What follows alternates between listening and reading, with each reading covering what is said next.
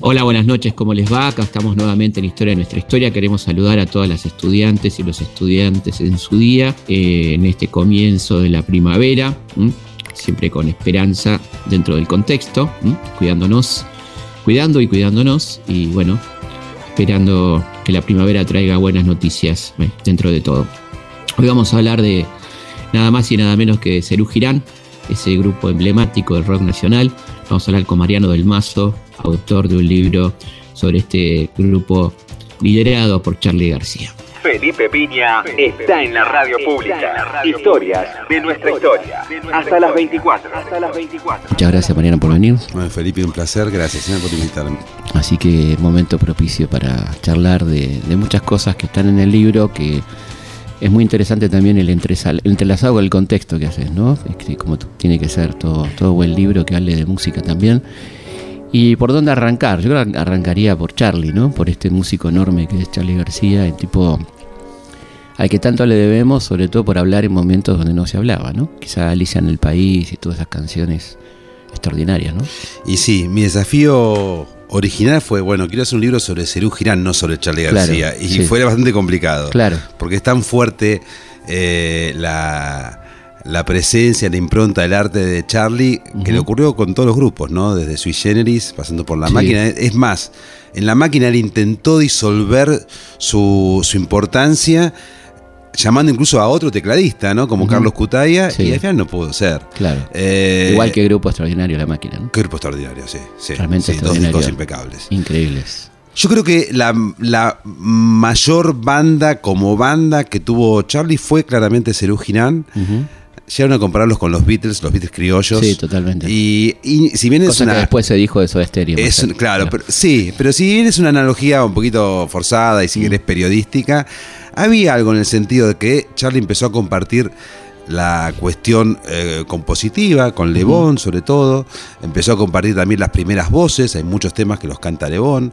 Eh, aparece como un George Harrison hipotético, ¿no? metiendo un tema por, por disco y, siendo como, como eh, alguien un poquito ajeno y distante. Moro sería como el que logra amalgamar los egos y las vanidades y el tipo querido por todos. Pero por dónde empezar? yo empezaría justamente con el contexto pensar que eh, Cerú Girán se forma en el verano del 78, pongamos fin del 77 para que sea más claro. En Brasil. En Brasil, en Bucios.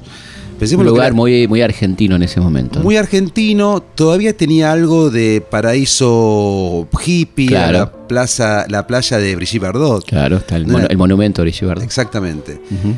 Y mm, Charlie estaba muy abducido por Brasil, se había enamorado recientemente de Soca, que fue el amor de su vida.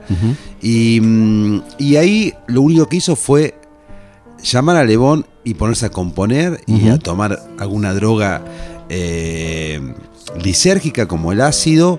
Eh, a pescar, a nadar, a estar muy relajados y empezar a componer un repertorio después de lo que había sido el Festival del Amor, que fue su gran despedida en Argentina, en la cual juntó algunos dineros para formar lo que después fue Cerú Girán. Bueno, a partir de ese momento...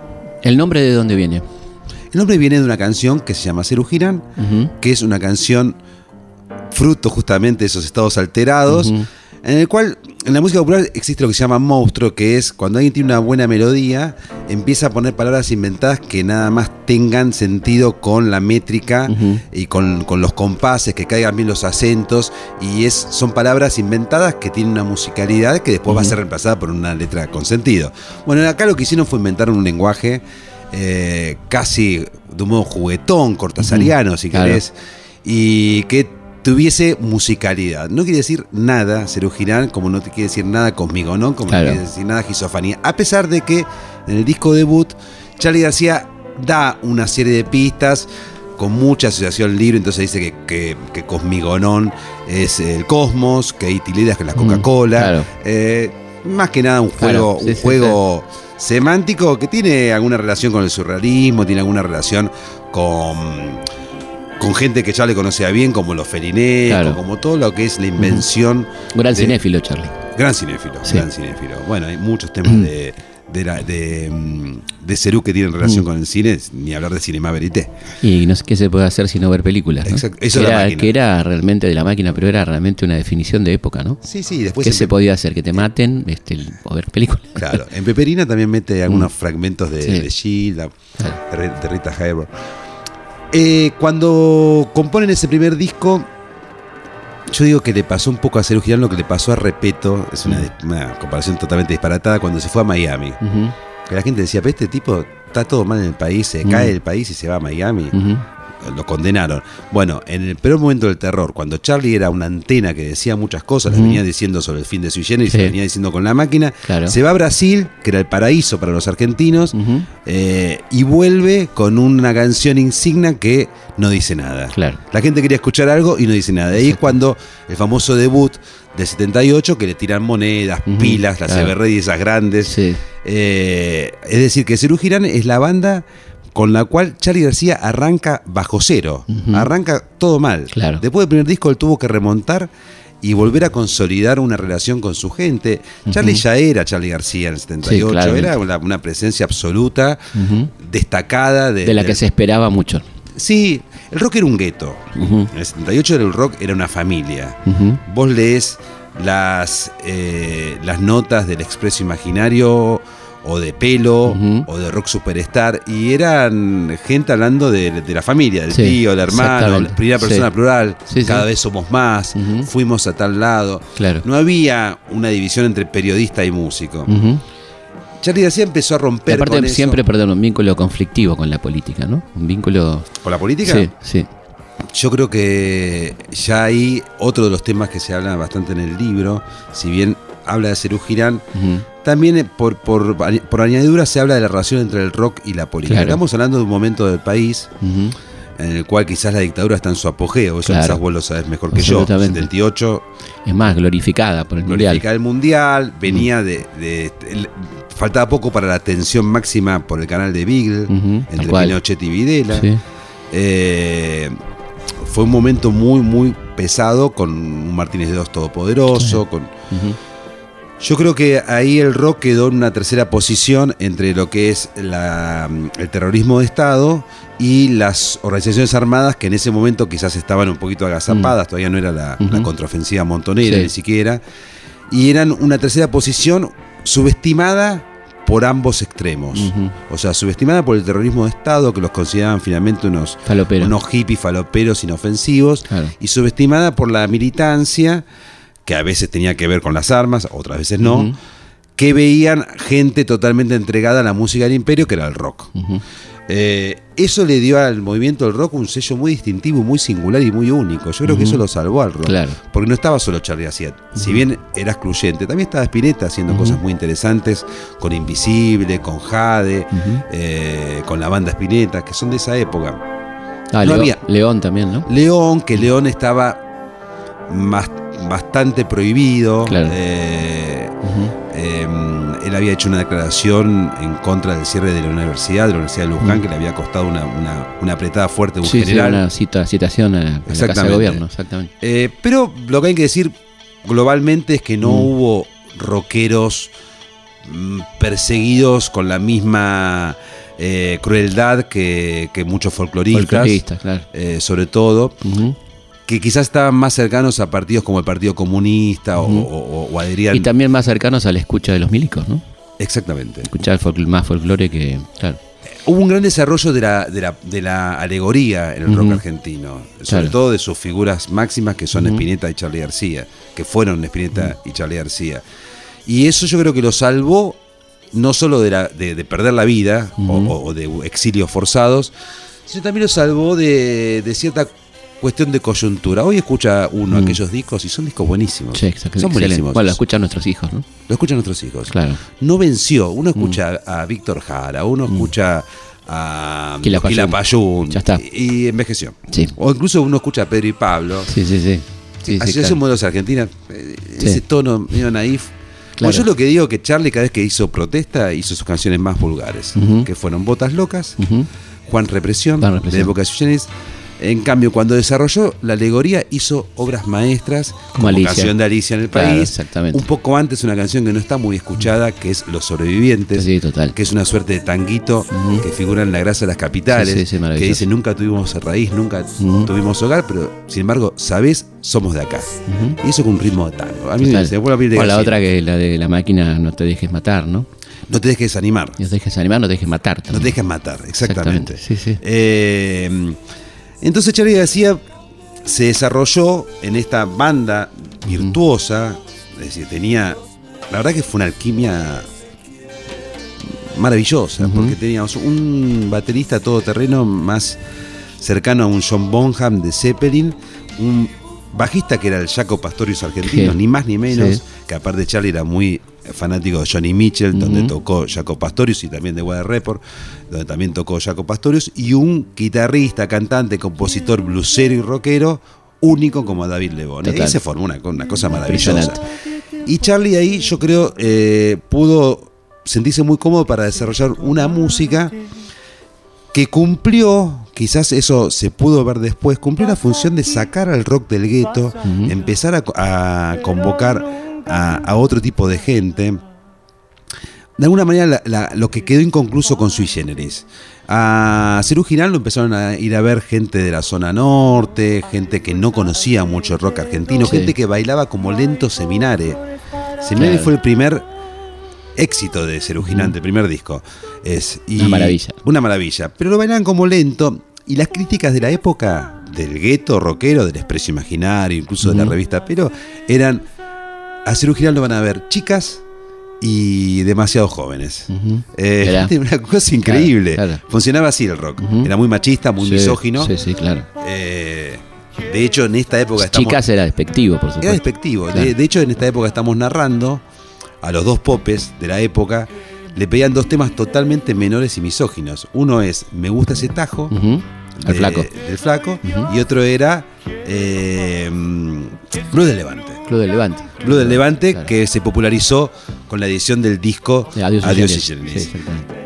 Charlie podía componer la canción más sofisticada, podía componer, eh, podía hacer ahí Bueno, con le- orquesta y le pedían. Le seguían pidiendo muchacha ojo de papel. Claro, pero ponía que muchacha era un buen tema. Sí, Le pedían, me gusta ese tajo. Claro, sí. Eh, porque había una idea que tenía que ver con, con el clima de época militar, que era un país alambrado, un país donde nosotros- yo soy de la edad que, que uno veía la revista Status Sí, en los no. kioscos de revista y, y los ratones, ¿viste? Entonces Sí, la sí, palabra, me gusta ese tajo, ¿viste? Claro. O blues del Levante.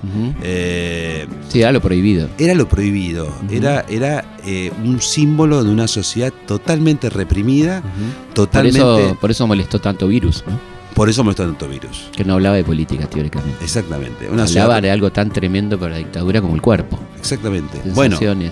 si vos juzgás justamente del lado del cuerpo, el- los primeros conciertos de Cerú Girán, la gente estaba sentada, escuchando como se escuchaba la música de rock en esa época. Concierto, conciertos. claro. Y el final fue a todo baile. De hecho. Charlie García posturalmente deja el teclado, agarra la guitarra eléctrica y empieza a ser un guitarrista rítmico más y a bailar y a moverse y abandona esa timidez.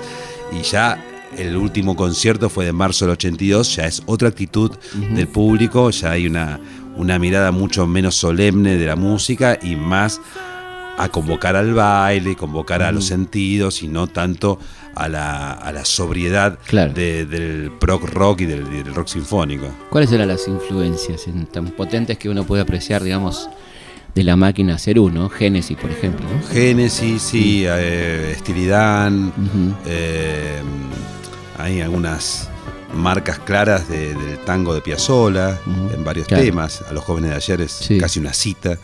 Eh, hay algunos temas tema, claramente. que, tema que surge ahí en Sadaic, ¿no? A Sí, la vuelta Sadaic, Sadaic. Cuando iba a cobrar Charlie. Sí, Mi exactamente. mamá le pagaba. Mi mamá trabajaba en Sadaic, Sadaic. Era jefa de contaduría y era la encargada de pagarle a Charlie. Y así tenía una, yo una colección de autógrafos. este. Qué bueno. es que ir a Sadik es, aún hoy es Sí, una fiesta. claro, bueno, iban te todos, te con flaco. fauna, ¿viste? Sí, aparte no tenían, no, no, no ponían apoderados. claro, iban, Iban en- persona. Sí, sí, sí. Así que vieja me decía, hoy viene tal, viene tal". Tenés que hacer algún tema, vos, Sí, Piña. claro. Eh, el otro día estaba pensando en, en lo que hizo Miguel Brascó, que Sí, hizo un par hermoso, de temas sobre no. obligado. La vuelta obligado, por ejemplo, Miguelito, un personaje. Vos sabés que la historia de A los jóvenes de ayer, eh, es la siguiente, es muy loco, porque muchas, muchas, de, las, muchas de las cuestiones que Charlie escribió tienen un carácter profético. Él escribió ese tema, va un día con la, con la que fue mujer de Lebón, Liliana Lagarde, una mujer muy bonita, yo hice una nota hace unos años, eh, que es la madre de uno de los hijos de Lebón.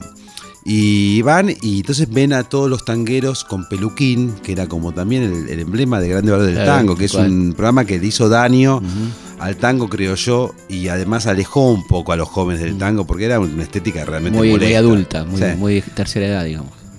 Y Charlie le dice a Lagarde, "Eh, ¿finalizaremos así nosotros? ¿Seremos eso? Y Liliana le dice, yo creo que sí. Y no quiero, no quiero ser irrespetuoso con un ídolo como Claro. Charlie, pero vos lo ves ahora a Charlie Claro. con la tintura y decís, al fin y al cabo, El whisky. o whisky y negando a grupos más jóvenes. O sea, Charlie es alguien que hasta niega a, a babasónicos. Entonces eh, hay ahí un gen que une el tango y el rock, creo yo, Sí. como la música urbana, hermosa, sofisticada, elegante, lo mejor, pero hay un gen, yo diría un poco reaccionario, un poco conservador, que continúa. eh, el tango y el rock es como una especie de línea que se puede advertir.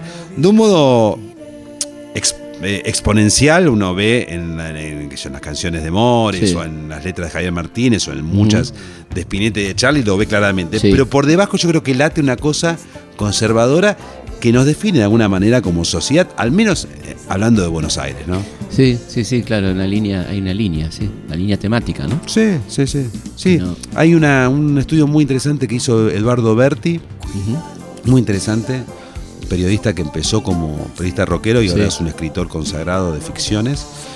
Nada, compara eh, la, eh, la- el, el gorrión de, de la muchacha Ojos de Papel con, con la voz de Alondra de Malena Claro. y hace como toda una comparación claramente eh, poética de las dos músicas y hay muchas, eh, mucha cercanía, mucha cercanía. Bueno, pero eh, sí, yo creo que sí. Sí, mucha más de la que se permiten pensar los propios rockeros a veces, ¿no? Totalmente. Y yo creo que sí, hay una línea de continuidad y además es la música que describió épocas, ¿no? Sí, el tango sí. de los 30 es imprescindible para entender esa De época. que el tango a nivel lírico perdió la brújula, creo yo. En los 60 hay un par de bastiones que todos los conocemos, Eladia, Sí.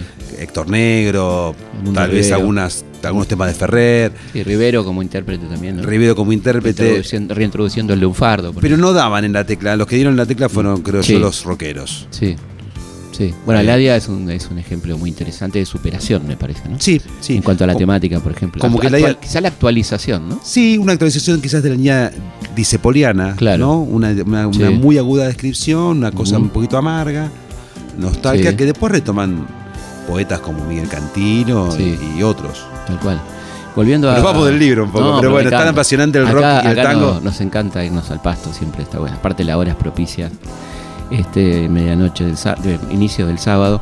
Eh, volviendo a Cerú, ¿cómo sigue la, la historia? Después ya fundado, ya el segundo disco, ¿no? ¿Cómo va esa cosa, no? Cuando ¿Qué- después de, ¿Cómo reacciona Charlie frente a estas críticas del público? ¿no? Claro, después de la, de la animadversión que recibió de- del público y de la prensa, muy duros, demasiado duros, casi con saña, él eh, cranea un disco como cranean, ¿no? Porque habrá que hablar en plural. Pero bueno, un disco como La Grasa, que se propone ser más sencillos, más directos, abandonar esos ropajes un poquito suntuosos del sinfonismo, e incluso la tapa. La etapa tremenda. La tapa tremenda. Y la tapa responde justamente a las críticas. Charlie, ídolo que, Sí. eh, es una crítica a la revista Gente. Mm. Ídolo que había sido el título de una nota de una revista alternativa llamada Periscopio. Acuerdo Periscopio. Estuvo Jorge Dorio, Sí. Sandra Russo ahí Sí. y un uruguayo llamado Jorge Nasser, que es el autor de la entrevista que le pone Charlie García, ídolo que. Y hicieron- músico también. ¿no? Músico también, Nasser, muy buen músico. Después hay una, cuando dice el- los dobles de Cerú Girán, es una respuesta a una crítica de Pipo Lernut en el Expreso Imaginario.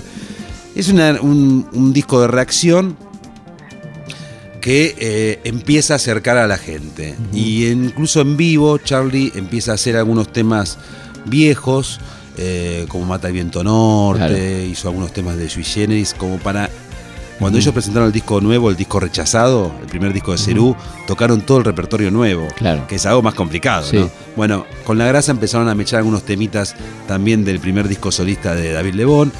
Y ya, si vos escuchás el material de La Grasa, es mucho, tiene mucho más punch. Totalmente. El tema, el tema La Grasa, las capitales, es fantástico. Sí, es fantástico. Tiene una gran. Tiene un comienzo coral que ellos lo niegan, pero yo lo asevero desde, el- desde la mirada del crítico, que tiene algún tipo de, de anclaje en una noche en la ópera de Queen, el que importan ya los ideales, que importa tu canción, que es coral.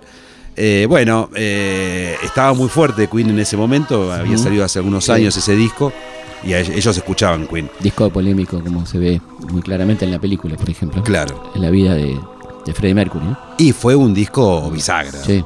Que no quería, la, que la grabadora no lo quería. Claro.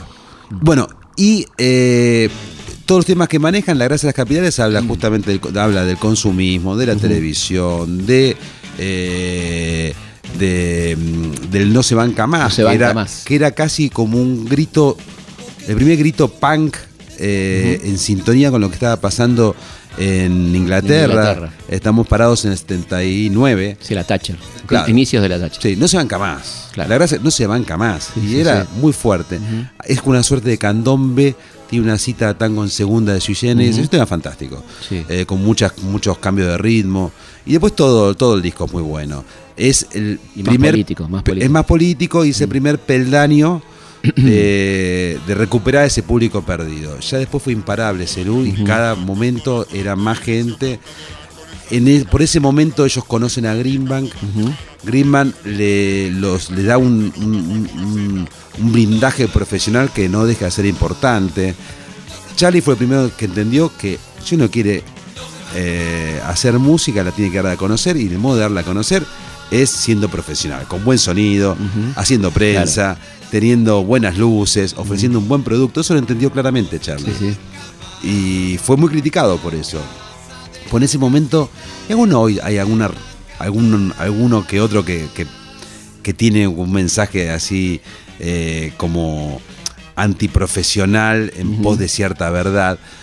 Charlie entendió enseguida que no, que, que no es venderse ir a un programa de televisión para hablar de tu música. Sería venderse No, ir a un programa de televisión para hablar de otra cosa. Claro. Y, tener buena calidad de sonido y buenas luces, no. Claro. Al contrario, es- va a favor del público. digamos. Entonces, un poco antes de los redonditos de Ricota, Greenman le propone ser independientes y, y- y ellos dicen que sí, como no, forman el sello de G Music, eh, SG Music, que es Cerú Girán. Se lo quieren. Y, mm, y fueron un equipo abigarrado que, que contaba, eran 6, 7, eran los cuatro músicos, Greenman, 40 en luces, eh, Gauri en, en- en sonido, eh, Quebrachi Totó como plomos, y eso eran, eran así un grupo abigarrado, y empezaron a crecer. Y había ideas que no llegaron a concretarse de exportar la música, de tratar de meterse en el mercado español, el mercado inglés, el mercado brasileño, todo eso no ocurrió, como sabemos, pero había como una, una gran concentración al trabajo, al ensayo, al tocar en buenas condiciones. Vos pensá, Felipe, que en el 77, 78 pasaba un poco lo que pasa ahora con, con algunos grupos tropicales, que en un fin de semana tocaban en tres o cuatro clubes O más. o más, con muy mal sonido, con, con condiciones malas. Sí, claro. Eh, De hecho, los, los productores de los clubes suburbanos, en la época todavía, ya de Cerú, al principio y también con la máquina, ponían Charlie García y Cerú Girán. Claro. Cosa que los ponía locos a Claro, Moro, a. Aznar y a Lebón. Sí. Eh, y ellos ni se enteraba Greenbank de eso.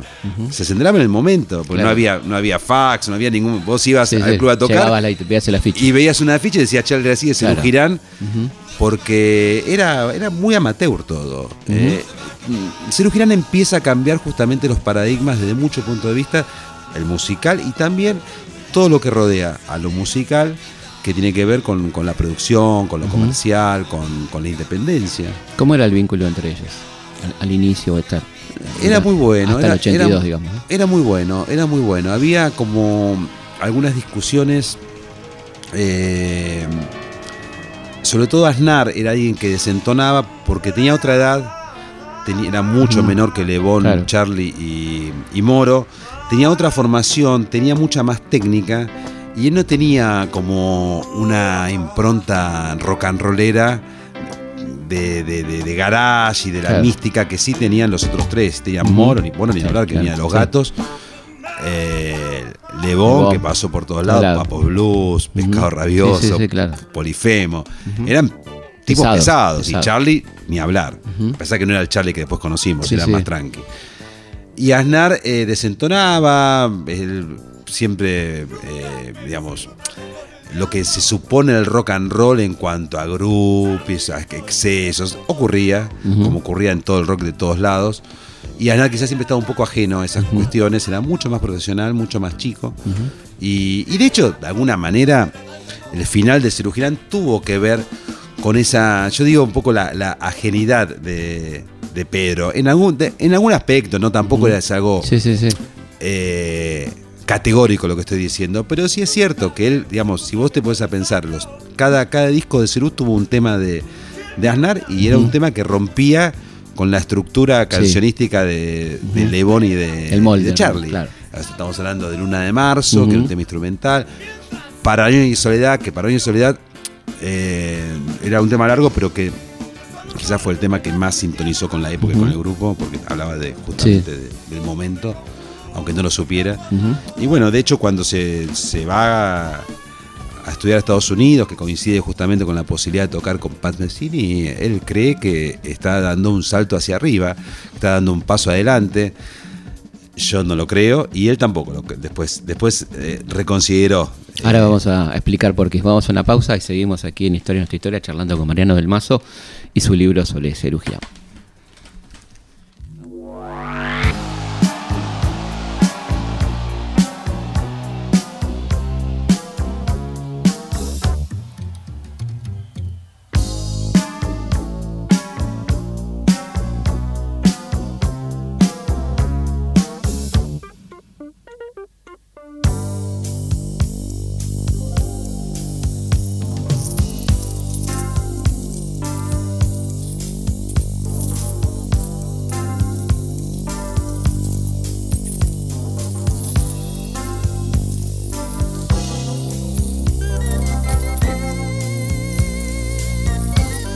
José Mercado compra todo importado. Lleve a colores síndrome de Miami. Alfombras persas, muñequitas de goma. Olor a Francia y los digitales.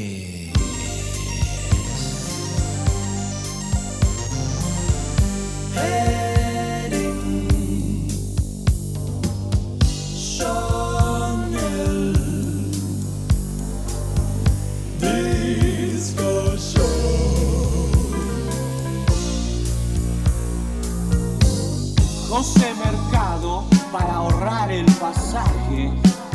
se fue en un charter de Gurú Maharaji. Volvió con cosas para la oficina y ni noticias de la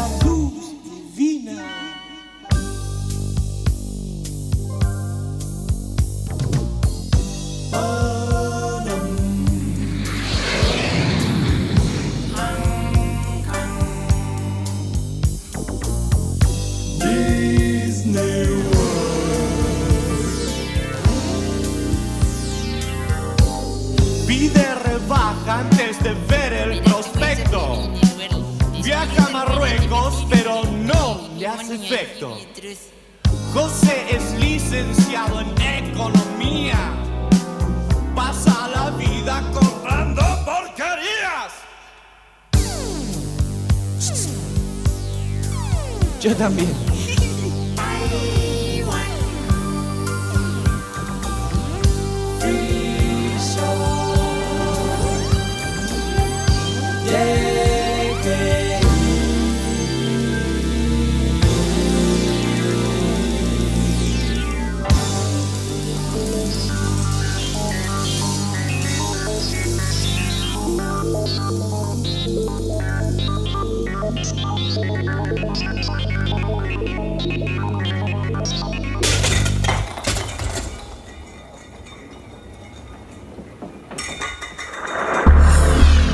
Historias de nuestra historia.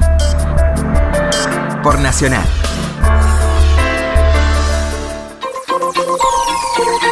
Historias de nuestra historia. Con Felipe Piña. Seguimos en Historia de nuestra historia conversando con Mariano del Mazo. Bueno, les quiero contar que el 8 de octubre, el jueves 8 de octubre a las 20, comienza mi nuevo curso en el CONEX. En este caso va a ser los hechos mundiales y su repercusión en Argentina, desde la Revolución Francesa hasta la caída del muro, pasando por hechos como la Revolución Industrial, eh, la Revolución Francesa, como dije, la Revolución Haitiana, de la que se habla tampoco, eh, la Primera Guerra Mundial, la Guerra Civil Española, la Segunda Guerra, eh, los años 50, los años 60, bueno, toda su influencia en el mundo y particularmente en Argentina. Esto comienza el jueves 8 de octubre por streaming, la plataforma del CONEX, se pueden anotar en entradas.ccconex.org y ahí van a tener todos los datos, incluso el programa, ¿eh? entradas.ccconex.org, ahí van a poder ver eh, el programa, el curso, anotarse, inscribirse, que arranca por streaming el jueves 8 de octubre a las 20 horas. Así que ahí nos vemos con mucho gusto. Continuamos con, continuamos con, continuamos con Historias de nuestra historia, de nuestra historia, con Felipe Piña, con Felipe Piña, con Felipe Piña. Eh, seguimos hablando con Mariano del Mazo sobre su libro Entre lujurias y represión, sobre Cerú Girán, y había quedado picando por qué pensás que no fue un aporte a su carrera o no, no fue lo que esperaba Pedro, ¿no? Ir a, tocar nada más y nada menos que con Pat Metheny, ¿no? Él en algún momento sintió que tocar con Pat Messini o estar en, colegios de música en Estados Unidos era un avance, pero también que no estaba haciendo su propia música. De alguna manera yo lo comparo con el consejo que le dio Nadia Boulanger a Piazzolla, mm. que en un momento eh, Piazzolla va a tomar unas clases con, una de las más importantes eh, docentes de, mm. música clásica, eh, como Nadia Boulanger, y, y, entonces se puso a tocar Piazzolla no sé si era Stravinsky, no, no me acuerdo qué compositor, y, nadie lo escuchaba. Y después Piazzolla hizo un tema propio y nadie le dice, tenés que hacer tu música. Tenés que hacer tu música, no tenés que hacer música clásica, porque existe una suerte de prejuicio de que hay muchas, hay músicas más altas que otras, hay músicas mejores que otras, y es una soberana estupidez. Sí, claramente. Eh, entonces hay una idea que quizás el jazz es un poco más elevado que el rock and roll. Y no es así. y, Aznar se dio cuenta rápidamente. Eh, y cuando volvió, Aznar se volvió un músico mucho más cancionero y mucho más... Eh, mucho más comunicativo que el que se fue. De hecho, después grabó con Charlie Tango 4 eh, y, empezó a ser alguien que empezó a hacer covers de, de, los Beach Boys y de los, muchos de los Beatles. Se dio cuenta que lo que es el formato de la canción popular, que es un formato muy y después, Bueno, se metió de lleno con el folclore, ¿no? Y después se metió con la música latinoamericana y la música raíz y el folclore. Pero él tarde se dio cuenta que estaba al lado de un genio en ese sentido, que fue Charlie García. Buena frase, tarde se dio cuenta. No, Muy tanguera. Sí, pero después yo creo que él, recapituló y, todo bien. No, no, él lo dice, era un pendejo soberbio, lo dice él. Era insoportable, pensaba que había que meter 200 notas, que eso es una, cuestión que tienen los, los que tocan mucho. Eh, sí, sí, ahí está en el reportaje que le hice, contaba, contaba Pedro de lo difícil que fue entrar a Cerú, ¿no? Claro. tenía estos dos monstruos y él venía con toda la impronta académica. Y ellos le dijeron, bueno, sí sos un gran académico, pero no, sos rockero. Claro, claro. claro. Eh, igual se hizo un lugar, eh, pero... no, no. Eh, de hecho, eso es bueno que lo diga él, ¿no? Que lo cuenta como diciendo cómo entré ahí. Sí, sí, sí, bueno, sí. Bueno, es, parte de esta famosa alquimia que hablábamos hace un rato, Felipe.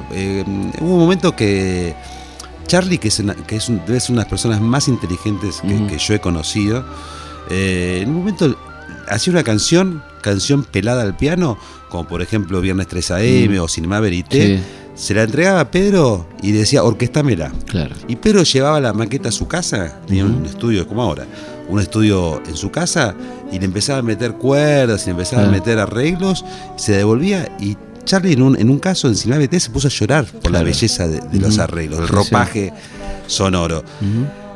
Esa confianza, que Charlie tenga esa Claro, confianza en un, claro. en un músico menor, de otro palo, bueno, Sí, marca que, que, que Serú Girán, vos preguntabas cómo se llaman, se llaman muy bien, pero además de llevarse bien, como ocurrió con los Beatles y como ocurrió con tantas otras bandas, la que mandaba era la música. Los Beatles podían estar peleadísimos, Claro. pero llega un momento que Sí. Lennon le mostraba a McCartney y si McCartney tenía razón, Lennon aceptaba Claro. y, y- y todos iban en, en búsqueda de la canción perfecta, el arreglo Sí. perfecto y eso se puede notar en los anthology Ujú. de los Beatles. Sí, total. Eh, ellos se podían odiar, pero la música no Sí. se mancha, como diría Ah, claro. el Diego. Sí, sí. Y eso también ocurrió con Cerú. Eh, eso también ocurrió con Cerú, sobre todo en el periodo original. ¿Y por qué se produce la separación? ¿Cuáles son los motivos? eh, O al final de Cerú, ¿no? Yo hablaría de final, porque no hubo una separación, Un hubo final, claro. un, un fade out, un, ¿viste? Un, Sí. Eh, cuando se va Pedro, que es, eso es indeclinable, lo querían matar al principio, Ujú. Grimmack, todo lo querían Claro. matar, porque la verdad que Serú Girán funcionaba muy bien, ya tenían el material compuesto para lo que iba a ser el quinto disco, que después el quinto disco fue en el 92, quinto disco en estudio, pero Pedro, bueno, dijo, no, me quiero ir, y Moro lo entendió, Moro dijo, está bien, quiere progresar. Eh, entonces, barajaron primero reemplazarlo. Ellos tenían muy presente lo que había pasado con Genesis, admiraban todos a Genesis, y Genesis había ido Peter Gabriel y había seguido sin Peter Gabriel, que hay que seguir a, eh, a- Sí, a claro. una banda sin Peter Gabriel. Bueno, se reformuló, incluso se reformuló sonoramente, después se va también Rutherford, Cuando quedan los tres. Claro, entonces disco. quedamos tres, Sí, como el claro. disco. Y siguió, con otro sonido, pero siguió. Un poco esa es la idea, porque ya Cerú quería cambiar el sonido. Ya Claro. en los últimos conciertos se nota un sonido mucho más rockero, new wave, si querés. En consonancia con la época, ¿no? Exactamente. Pero, o sea, estamos hablando de principios de los 80. Claro. Ujú. Y mm, se pensó en reemplazarlo con, con Beto Satrañi, que era un bajista muy bueno Sí. y aparte amigo de todos, sobre todo de Moro. Se había pensado eh, reemplazarlo con, con bajistas rotativos. eh, y bueno, fue quedando ahí la idea. Charlie tenía un montón de canciones que iban a hacer para Cerú Girán. David también tenía muchas canciones que iban a hacer para Cerú Girán. Charlie saca Ocurre Malvinas Claro. en, may- en, en abril. Abril. Los últimos conciertos, los conciertos de despedida de Pedro son en marzo. Semanas después viene el desembarco en Malvinas y ya cambia todo. Sobre Claro. todo toda la, la relación del rock con la sociedad. Totalmente. Y Charlie en ese momento era, era un Contémosle a los más jóvenes que nos escuchan que empezaron a, por necesidad a, a pasar música nacional. Claro. Porque estaba todo prohibido, ¿no? Y Claro, música no cantada en inglés. Claro, Entonces ahí apareció Rubén Blades, apareció un montón Sí, de un mundo sí, nuevo. sí. Y Charlie en ese momento era una- un tractor, era una máquina de hacer pájaros, teniendo la palabra pájaros como flores, arte.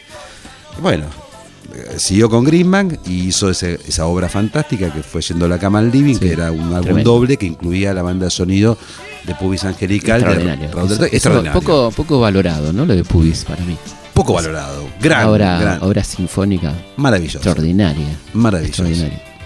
Sí, sí. Mejor que la película incluso. Sí, sí, mucho mejor. Eh, mucho mejor que la película. Y por el Raúl no se puede Sí, defender, ¿no? De la torre. No está mal la película, pero la, la música supera. La música es buenísima. Bueno, y ese mismo fin de año hace el famoso concierto en Ferro, que hacen toda la puesta de Renata Yuyen, que venía de Cerú, con los edificios, no que bombardeó en Buenos Aires. con su ¿no? Algunas cositas de Renata. Sí, pero básicamente fue la que entendió la, la puesta en escena del rock con Claro, Cerú. Sí.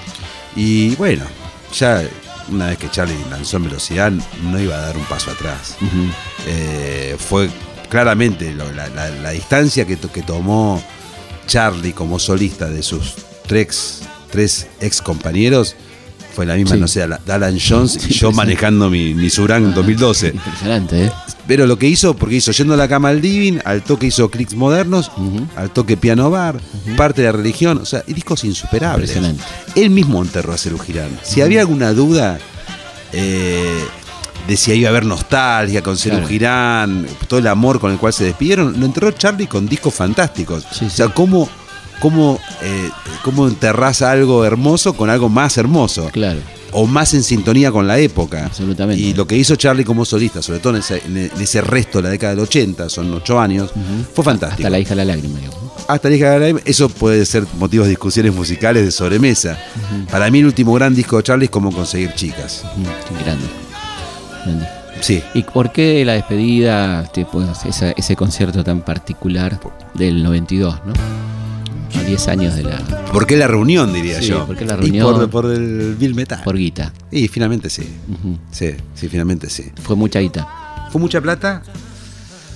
Fue mucha plata en, en un país muy particular, como el primer eh, Menem, Sí. con el 1 a 1, con los medios de comunicación expandiéndose. Ahí estuvo metido Canal 13, estuvo metido Héctor Caballero, eran todos empresarios que, que vieron, digamos, el, el- el- Negocio. el- el- el- el campo perfecto para hacer negocios. Y, y bueno, fue Un River, recordemos. Dos River. Dos River. Y después hubo dos conciertos más en el interior. eh, pero. Y un disco en vi- un disco en estudio y un disco en vivo. Y una película, Peperina. Sí. También dirigida por Raúl de la Torre. Eh, bueno, fue un, fue un momento muy emotivo para la gente. Había muchos chicos que no habían visto a Cerú Girán Que en iban con vivo. los padres, se Iban con los padres. Sí. Eh, fue, fue una especie de coda para hablar de música. No estuvo a la altura de la historia. Como no suelen estar a la altura de la historia de ninguno de estos regresos. Hay muy pocos regresos que, que estén a la altura de, de la historia original. Muy pocos. y, mm, y bueno, yo creo que fue una concesión de Charlie a su propia historia. Un Charlie que ya estaba entrando en el periodo Say No More, que el periodo Say No More estuvo signado por, por algo muy conceptual, muy oscuro, muy relacionado con, con su, con su psiquis. Eh, un periodo interesante también, si se lo Sí. observa a la distancia, pero que poco tiene que ver con, con la luminosidad cancionística de- del Cerú original o de ese periodo solista que decimos de Charlie. Y, y fue como una suerte de, de- de- de burbuja en el tiempo, como alguna vez se dijo después con, Cerú, con Soda Stereo, que no, no aportó mucho artísticamente. Y, con, y entre ellos un conflicto. Y entre ellos mucho, muy, muy conflicto. Charlie cuando, cuando Charlie no quiere hacer algo se nota y suele elegir la agresividad y el boicot. Eh, él fue muy áspero con Pedro Aznar, que fue el que se puso al hombro todo el regreso, era el único tipo que estaba bien eh, de salud y bien artísticamente como para poder llegar a algún puerto. Tampoco David estaba haciendo, pasando por un gran momento. Tampoco Moro. Y, y bueno, fue muy áspero con, con David, fue muy áspero con Pedro. Eh, momento de la historia de ellos que por suerte el tiempo curó Claro, rápidamente. poca y- gente se acuerda de ese concierto y se acuerda mucho más de, Claro. de todo lo demás, ¿no? No, pero después entre Charlie y Aznar hubo buena relación, Sí. incluso ahora hace poco se juntaron para, para hacer una remezcla de la, de la grasa de las capitales y, y- y quedaron como viejos compañeros Claro. de colegio. Seguro. Eh, a mí me, me parece que lo que ocurrió eh, fue innecesario, pero ¿quién le dice que no a millones de dólares?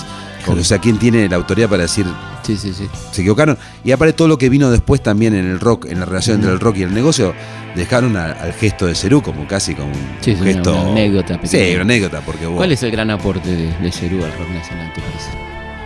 Para mí es el- Mm. el- la ampliación de público, la, la rotura de, de esa, de, esa, de esa suerte de gueto o secta que fue en un momento el rock argentino. Para mí tuvo que ver también, junto con otros movimientos artísticos, con, la, con perforar el, el- el blindaje siniestro de la dictadura militar.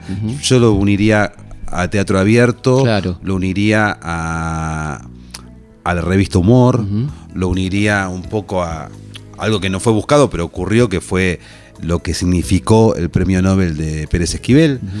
Bueno, eh, decía cosas cuando nadie las decía. A mí Felipe sí me pareció muy, muy significativo cómo la intelectualidad de la época no podía registrar lo que estaba haciendo un grupo como Cerú Girán. Qué interesante eso, ¿no? Porque no era así, no se registraba. No lo registraban. Porque, O venía, sea- porque venía el rock. Porque venía el rock. Nuestros intelectuales de la época escuchaban jazz, no sé. No les, no no les importaba el rock. Hay en Respiración Artificial, eh, que es del 80, Ujú. Pilia pone, en una cápite pone, la grasa de las capitales no se banca más. Y entre paréntesis pone, Espineta Dixit. Tremenda. Entre- Eh, entre paréntesis y entre signo de interrogación. Spinetta Dixit. Y no es, yo creo que no es un error. y no, porque eso pasa por Claro. editores. pasa No, por- eso que yo creo que es como, como una muestra de que los intelectuales. Desprecio. Estoy hablando de Piglia, de Asís, de Beatriz Arlo, gente que estaba trabajando, que eran referentes. de la oposición, digamos. Sí, entre- y no, no lo registraban. El rock recién fue, empezó, eh, empezó a ser tomado con respeto académico eh, a partir de los 80 con un montón de sociólogos y, y Siempre con- historiadores. sí, pero con, con cierto.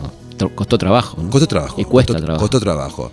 Pero sí, lo- a mí me parecía muy gracioso cuando uno incorporaba en sus clases este, la música, que te miraba muy raro, ¿no? Yo daba clases en el Pellegrini y después en los 80, ¿no? 85 en adelante, y era una cosa innovadora e temeraria.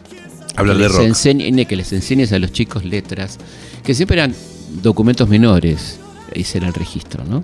Como documentos menores. Y no, porque Cerú Girán- nada. Cerú Girán eh, logró que en sitios no militantes eh, ocurrieran, en un momento ocurrieran acontecimientos políticos. Claro. En obras del 80 se cantaba, no, se va a acabar la dictadura Claro. militar, y cuando Charlie cantaba Canción de Alicia, y cantaba Se acabó, se acabó ese juego, la gente lo, lo escuchaba, lo que se está acabando es la dictadura. Claramente.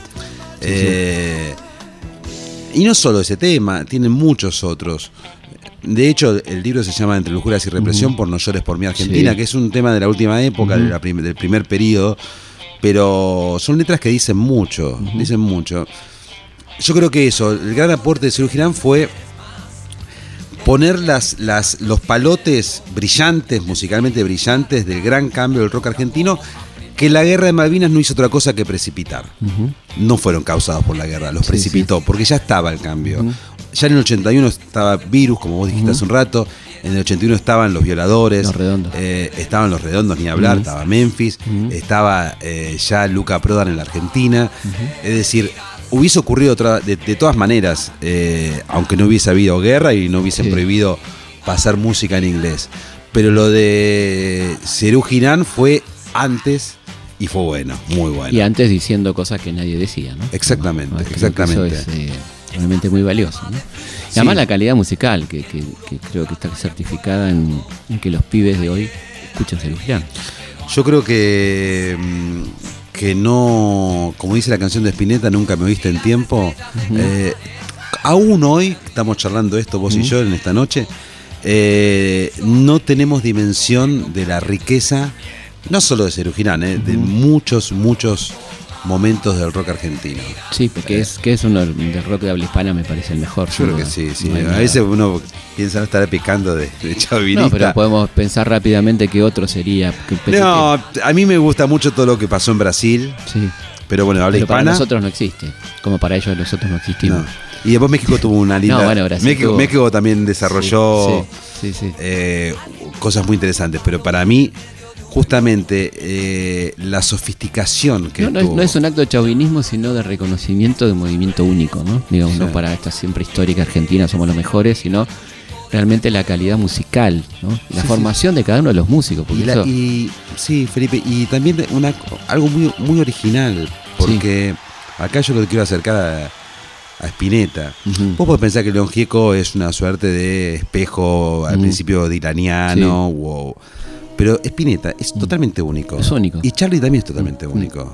Sí, son- totalmente son dos único. únicos. Son dos únicos. No hay, no hay. Sí. eh, y, y son dos artistas únicos, pero que forman parte de una tradición, que, que no salieron de un repollo. Claro. Eh, en ese sentido, yo para mí, Charlie es tan grande como, como Caetano Veloso, Ujú. como. bueno, Chico ¿no? Barque. Sí, yo, yo con Chico Barque tengo una debilidad Sí, sí. extra, No, pero. digo, esos tipos que son símbolos de un país, ¿no? De Sí, sí, manera. sí, sí, sí. Bueno, ahora estamos a días de que se va a cantar Inconsciente Colectivo eh, como una suerte de, de, emblema del nuevo tiempo ¿no? que estamos arrancando. ¿Dónde va a ser eso? Me parece que va a ser en todo el país. Me parece que se eligió una hora determinada para que todos cantemos. Justamente el el eslogan es: hay que cantar, eh, es necesario cantar. De nuevo eh, una vez más. De nuevo una vez más. Eh, Que suena redundante, pero está perfecto. está perfecto. sí, sí. Es una redundancia hermosa. Sí, De nuevo, como, una como- vez más. como las, como lo que hacía Gardel con, con las R's. Claro, y las está, Ns. está muy bien. Sí, sí, que, que, que, que la gilada siga creyendo que cantaba mal, que se equivocaba cuando cantaba. Claro, totalmente, totalmente. Bueno. Y ahí eh, vino Caruso a decirle, no, yo hago lo mismo. Claro, claro, por una cuestión musical. Claro. Totalmente. Bueno, eh, sí, no, eh, hay que. ¿Cuándo, ¿Y tenés idea cuándo es esto? Me mataste. Bueno, Eh, no. Sé que es en este mes de diciembre, pero. mm, ya nos vamos a enterar, Sí, nos vamos sí, a enterar. sí, sí, sí. Bueno, Mariano, un millón de gracias por venir. Un Perdóname, y un- Sí, in- es muy interesante. Inconsciente Colectivo es una canción de, de Cerú Girán. claro, Eh, la que la tocaban en vivo en los conciertos de Cerú Girán. que después la graba charla. Después la graba Charlie su Claro. primer disco solista. Y después la graba Mercedes Sosa. Bueno, nos vamos a despedir con esa canción, obviamente. Temazo. Muchísimas gracias. Gracias, Felipe. Nos vemos pronto.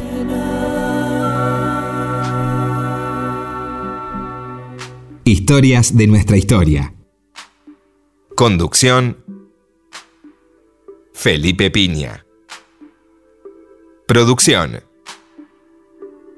Cecilia Musioli. Edición Martín Mesuti.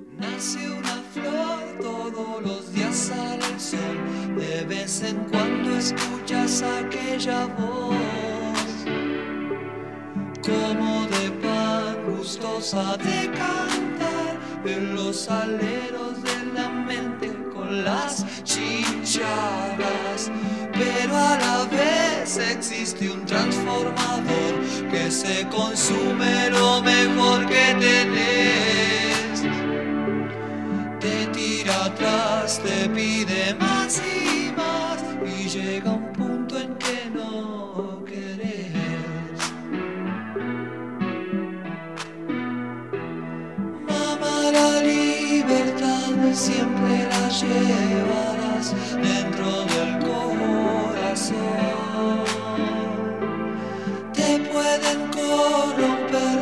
puedes olvidar, pero ella siempre está.